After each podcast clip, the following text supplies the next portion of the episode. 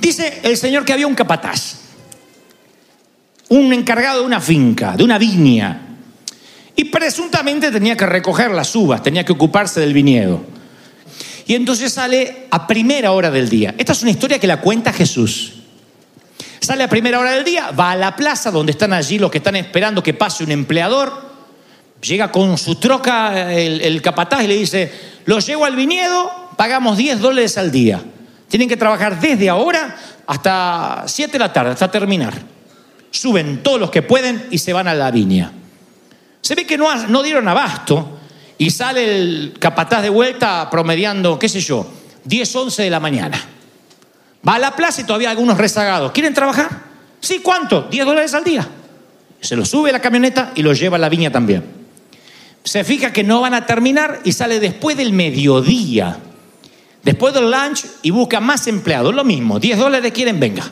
3 de la tarde sale a buscar más. ¿Lo quieren 10 dólares por día? Venga. 6 de la tarde. Eso que salen a buscar de la tarde para si encuentro un trabajo lo devuelvo. Hay gente honesta que encuentra un trabajo y lo devuelve enseguida. Entonces, sale a las 6 de la tarde y encuentra gente desocupada. Y le dice, ¿quieren trabajar? ¿Ahora? Y sí.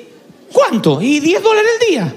Pero está por terminar el día. ¿Quieren trabajar o no? Sí. Ni lo piensa y se suben. La cosa es que terminan un montón de jornaleros, un montón de gente que está trabajando por su día, haciendo su chamba durante el día. Termina la jornada, cuenta Jesús, y el capataz dice, bueno, hagan fila, voy a empezar primero desde los que contraté a la mañana, tus 10 dólares, tus 10 dólares, tus 10 dólares, y empieza a pagar a cada uno. Le paga a los que vinieron más tarde, a los que vinieron a las 6, a los que trabajaron una hora, a todo le paga lo convenido, 10 dólares la jornada. Y en ese momento, los que trabajaron desde la mañana, que eran de la Unión, eran del sindicato, se pusieron locos. Y le dice, señor, señor, hey, acá hay una injusticia. Oh, porque estos hombres trabajaron solo una hora y le has pagado lo mismo que a nosotros, que hemos trabajado bajo un solo abrasador. ¿O estás discriminándonos por la nacionalidad? Porque somos mexicanos y chapines y él es argentino. Bueno, se me ocurrió a mí que por ahí. ¿Por qué le está pagando lo mismo? Me parece que esto es una injusticia. Porque nosotros trabajamos todo el día y estos trabajaron una hora y está pagándole igual. Y el capataz le responde al vocero, al portavoz, al delegado, le dice, amigo, yo no he cometido ninguna injusticia. Acordamos 10 dólares la jornada, ¿no es así? Eso era la chamba. Tómalo y vete. Ahora, yo le pagué al último que vino lo mismo que a ti. ¿Y qué? ¿No puedo hacer con mi dinero lo que quiera? ¿Te vas a, a comportar de manera egoísta y mezquina con mi dinero? Porque yo soy generoso. En otras palabras, le estaba diciendo el capataz y estaba diciéndole Jesús a los oyentes de esta parábola. Si en un momento te crees más que otros, no te olvides cómo llegaste al viñedo. Tú estabas tan desocupado como estos últimos. Tú estabas tan desesperado como estos últimos. La gracia no depende de las horas que trabajaste, del trabajo que realice. En esta viña es el reino del revés. En esta viña es el reino del ridículo, la gracia es escandalosa, Dios no cree en los sindicatos. Dios dice, yo bendigo al que quiero bendecir, yo le doy al que quiero dar. ¿Y cuál es el problema? Dios dice, en la viña todos llegaron de la misma manera. Algunos llegaron hoy, algunos llegaron hace seis meses. No te olvides cómo llegaste al viñedo. Y si uno se cree con derechos y solita se le va parando la nariz, Dios dice, no te olvides cómo llegaste al viñedo. El Señor es más claro y dice, no juzgues a nadie para que nadie te juzgue a ti. Porque como juzgas a los demás se te va a juzgar. Y con la medida que tú mides se te va a medir. ¿Por qué te fijas la astilla que tiene tu hermano en el ojo y no le das importancia a la viga que tienes en el tuyo? ¿Cómo puedes decirle a tu hermano, déjame sacarte la astilla del ojo cuando tú tienes una viga en el tuyo? Hipócrita, dijo Jesús. Saca primero la viga de tu ojo, de modo que veas con claridad para sacar la astilla del ojo de tu hermano. El Señor dijo, tú no puedes ser una persona crítica y ser un dador de gracia al mismo tiempo.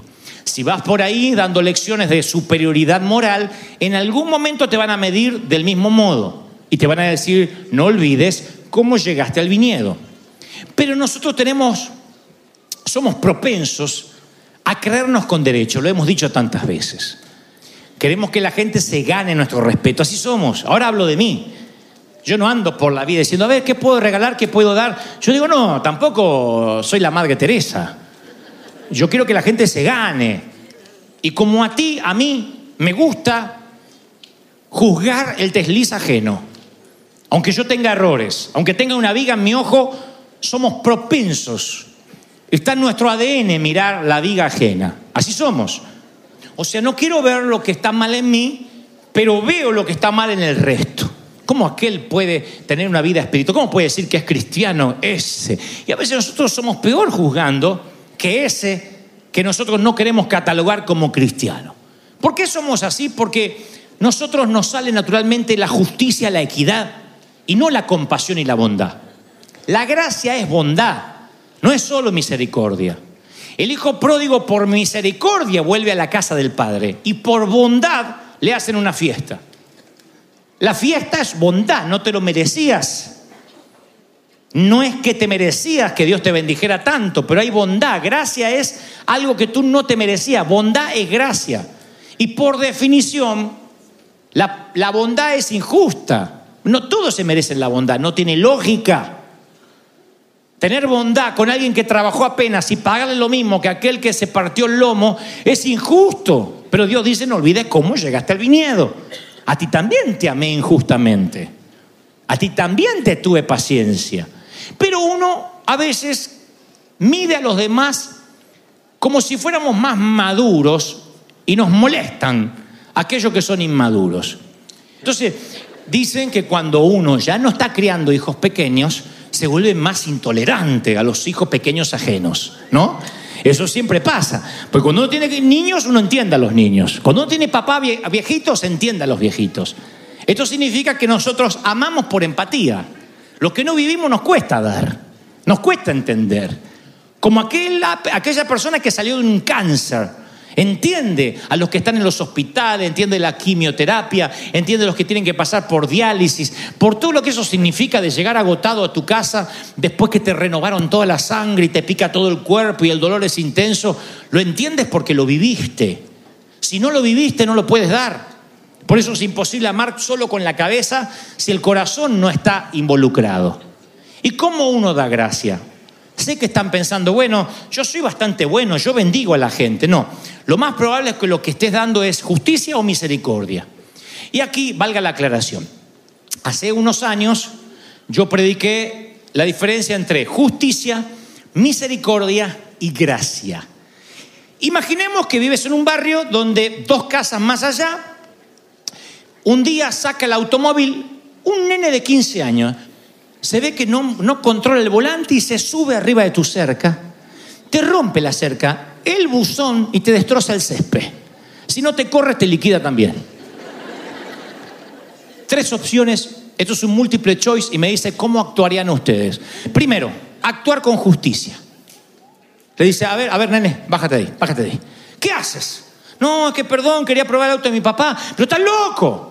Llamas a la policía, que le quiten la licencia a tu padre, o le quiten puntos por lo menos, o le saquen el auto. Además, me vas a pagar ya mismo la cerca, tu papá, tú no, pero la cerca, me vas a pagar el buzón, el arreglo del césped. Vas a andar pagando el buzón y la cerca tú solo. Es tu cerca, es tu buzón, es tu grama. Y el loquito este salió y el padre no lo está controlando. Es justicia. Número uno. Número dos. Le aplicas menos justicia de la que merece y se llama misericordia. Eres misericordioso. Le dice, mira, nene, no voy a llamar a la policía y me vas a arreglar la cerca. Me lo pagas tú, me lo paga tu papá, en cuotas si no puede, pero me lo pagas.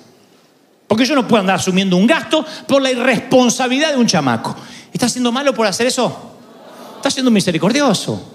Tercera, de alguna forma lo voy a pagar. No me sobra el dinero, pero voy a arreglármela. El buzón se arregla, el césped, al fin y al cabo, esto no es el jardín botánico, lo voy a arreglar de alguna manera. Y la cerca ya veré qué hago. Pero yo quiero que ahora entres a casa, te voy a hacer una chocolatada y me vas a contar qué te pasa, qué te lleva a agarrar el auto de tu papá sin permiso, qué conflictos interiores tiene. ¿Qué es lo que no está funcionando en ti? Porque yo necesito saber, porque a lo mejor te sientes huérfano de padre, a lo mejor tienes un problema en tu casa y esta fue la forma de catalizarlo. Yo necesito hablar y todos los días te quiero acá, vamos a leer la palabra juntos, yo quiero que me expliques qué te está pasando. Y yo me olvido de todo y yo pago todos los daños. Esa es la gracia que Dios nos dio. Si te aplicaba o me aplicaba justicia, nos mandaba al infierno, porque había un pecado. Si nos daba misericordia y teníamos que pagar por la ley, Tendríamos que estar pensando, no tengo que pecar, no tengo que mirar mujeres, no tengo que mentir, no tengo que chismear, no tengo que decir nada malo, no tengo que pelearme por los tickets, no tengo, tenemos que estar así. No te alcanza la misericordia. ¿Qué pides? Gracia. Llegas al viñedo y no solo quieres que se te perdone todo, sino que te paguen y que te traten bien y que no te recuerden el pasado. Señor, no recuerdes mi cerca, ni mi buzón, ni mi grama. Échalo en el fondo de la mar. Eso pedimos. Pero llega otro al viñedo y queremos que pague. Y el Señor dice, ¿sabes por qué te pasa eso? Porque no puedes dar gracia si no crees que recibes gracia. Muéstrame a alguien que crea que no le debe nada a Dios y te mostraré un corazón pequeño que no sabe amar. Porque tú aprendes a amar solo cuando eres amado. No puedes amar si no te aman. Ese es el escándalo de la gracia. Si tratas a todo el mundo con justicia, eres una buena persona. Opera justicia, los jueces hacen eso. Si tratas a la gente con misericordia, a lo mejor habla de que vienes a la iglesia. Pero si das gracia, vives al nivel de Jesús. Vives una nueva dimensión.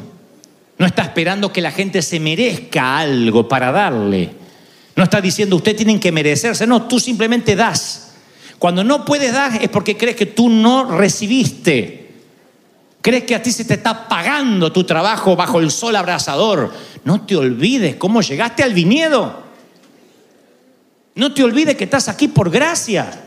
Pero si sientes que no tienes gracia diaria, anda juzgando a la gente. Pablo, el apóstol, tenía ese problema, puesto que tenía mucho de qué alardear. Él conocía varios idiomas, hablaba el griego, el arameo, eh, eh, eh, los idiomas del momento, y por si fuera poco tenía doble ciudadanía, y además de esto, respetado por Roma, había crecido a los pies de Gamaliel, educado en los mejores seminarios de la época, y un día confiesa que tiene una debilidad.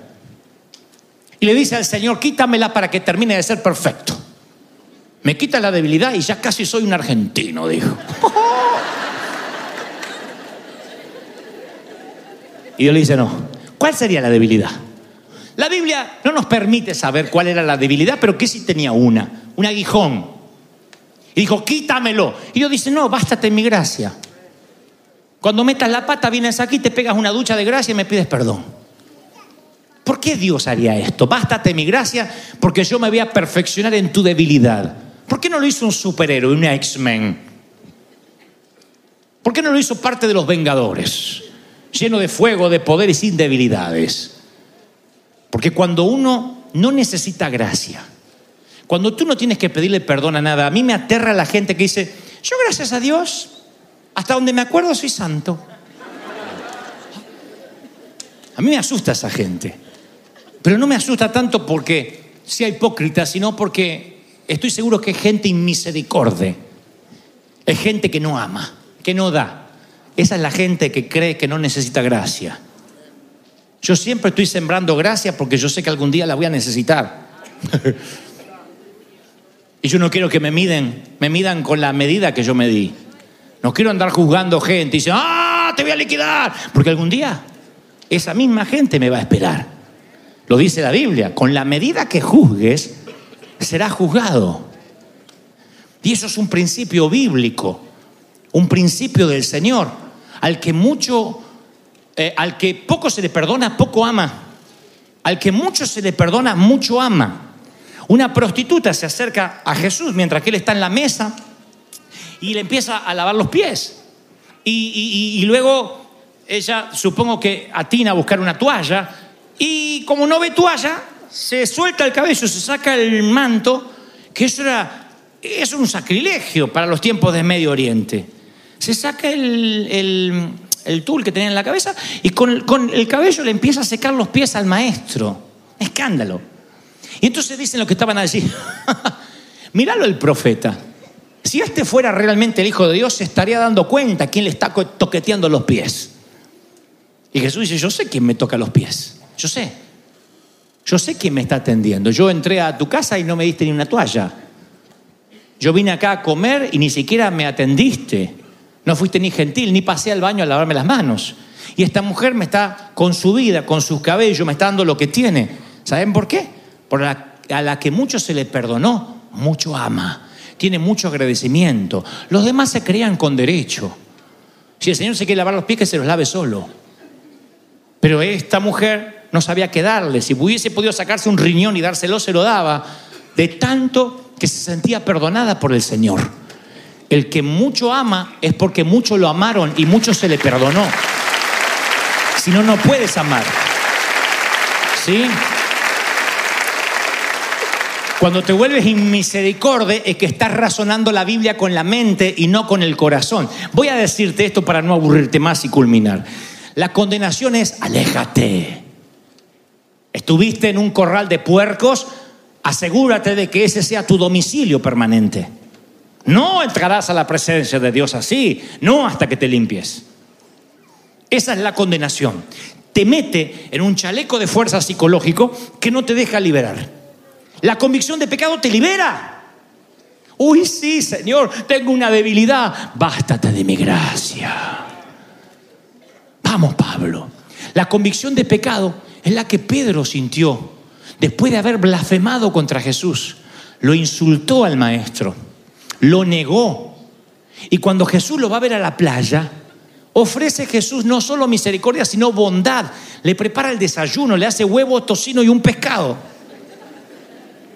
Nada mexicano.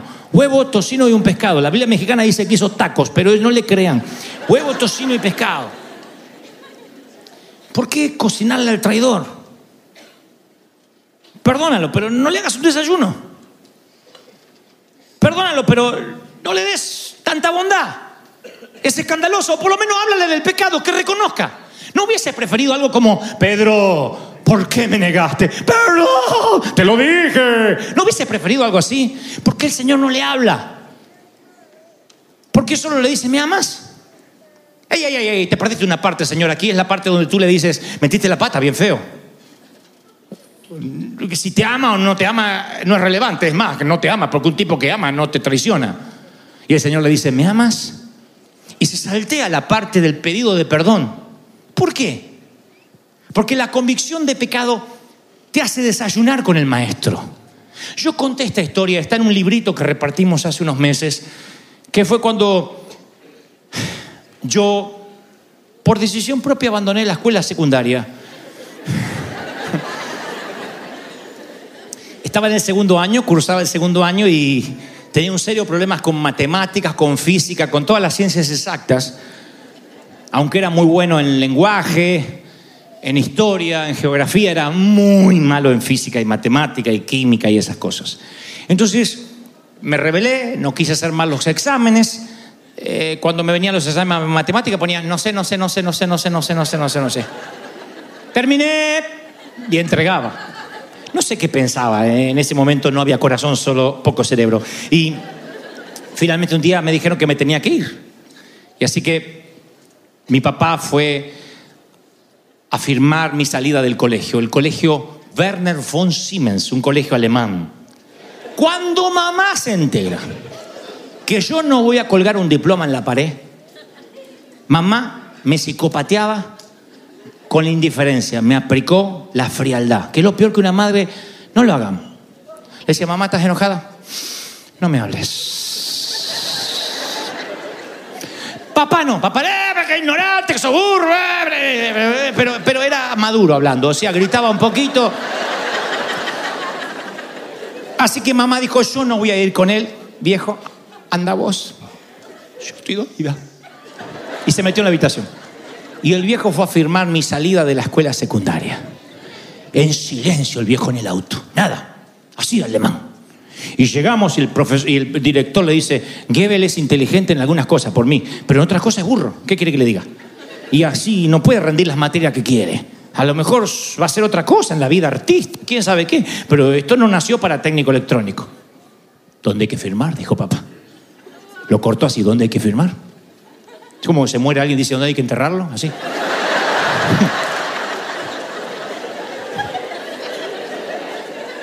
Firmó y salimos. Y él caminaba, no me olvido más, caminaba así delante, así, el viejo, y yo caminaba atrás así. No me habló. Yo dije, ahora me pega un grito. No estaba acostumbrado a la frialdad del viejo, el viejo gritaba. Entonces subimos al auto, ¡boom! Silencio hasta casa, un viaje eterno. Eran 15 minutos y me hicieron 4 horas y cuarto. No llegábamos más. Llego a casa, la habitación de mamá encerrada, iba a quedar. No iba a salir más, quizá años, décadas sin salir. Y me siento en la mesa. Yo tenía 14 años. 14. Mi papá se acerca y me dice, ¿tenés hambre? ¿Querés un sándwich? Sí. Y empieza mi papá a hacer un sándwich. Sándwiches como hacen los hombres, así, con el pa, pedazo de jamón arriba, mayonesa que chorrea por todos lados. Vieron que los hombres no son cuidadosos para hacer sándwiches. La mujer por ahí va, que no se chorree, mi mamá hacía, mi mamá era una obra de arte, o sea, si comerlo, sacarle una foto. En cambio, papá, trae el toma. Pero yo ahí pensé, si el hombre al cual decepcionaste y le fallaste en grande, todavía te invita a un sándwich, es porque todavía te ama. Este hombre todavía me quiere. Entonces cuando me dio el sándwich fue el, la mejor, el mejor menú que jamás recibí en mi vida. Le dije, gracias, pa. Movió el bigote así que para él era un abrazo. Y se fue. No, no, no, el bigote así. Yo me sentí apapachado, apapachado. Soltá, soltá que aprietas, papi. Así me sentí. De verdad. Y yo dije, si el hijo, el chico que te ha fallado, le haces un sándwich, es porque todavía lo amas. Esa es la convicción de que yo me sentí amado por primera vez. Me sentí amado de verdad por el viejo. Una de las razones por las cuales lo honro hasta el día de hoy, porque marcó mi vida. Yo merecía justicia y me dieron gracia, bondad, me dieron de comer. Era el hijo pródigo que lo único que merecía era trabajar como uno de los jornaleros. Sin embargo, el papá lo sienta en la mesa y le dice, ¿tenés hambre? Si todavía Dios te sigue dando el pan de cada día, si a pesar de tus metidas de pata, Dios te regala salud, ni hablar de una familia o un techo, sea prestado, rentado, lo que sea, significa que eres afortunado, Dios te sigue amando, Dios te sigue amando todavía. Gracia, gracia, gracia ha sido derramada sobre ti. ¿Están conmigo, sí o no?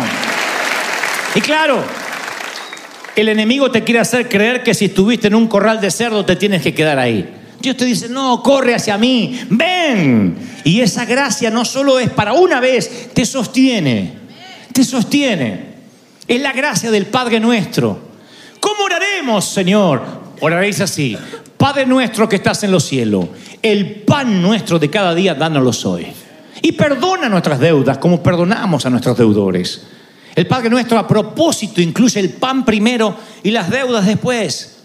La religión te dice, no, arregla tus deudas y después te sientas a ver si puedes comer pan. El Señor dice, no, tú te sientas a la mesa y comamos pan porque siempre vas a ser familia. Y después hablaremos de tus deudas, de los problemas, de lo que hiciste, tu metida de pata, de tu fregada, pero te sientes a comer. Nunca pierdas el derecho a sentarte a la mesa. Una vez se lo dije a un muchacho que ya no está con nosotros, lo encontré en una boda. Es un muchacho que confesó que estaba luchando con un gran problema de adicción sexual y, que él no podía, no podía vencer un pecado fuerte que tenía. Y en el proceso arruinó todo, todo lo que tenía. Entonces un día me lo, dejó de venir a la iglesia. Y me lo encuentro en la boda y le digo, ¿te puedo pedir un favor? Eres un enfermo que abandona el hospital, no te entiendo. Pero más que nunca, ven al viñedo. Y me dice, no, no, no, yo te fallé a ti, pastor. A mí no me fallaste, macho. Le fallaste a Dios. Y Dios, que es el dueño del hospital, vio tu cama vacía y te echó de menos. Dijo, ¿por qué dejaron ir a este paciente? Tú necesitas más cuidado intensivo que otro, pero no te puedes ir. Esto es un hospital. Para gente rota, para gente con necesidades. Entonces, yo digo siempre, si lo piensas, ya lo hiciste. Si, si, si, si lo codiciaste, ya lo tienes. Aquel que mira con codicia los huevos y el jamón ya cometió desayuno en su corazón.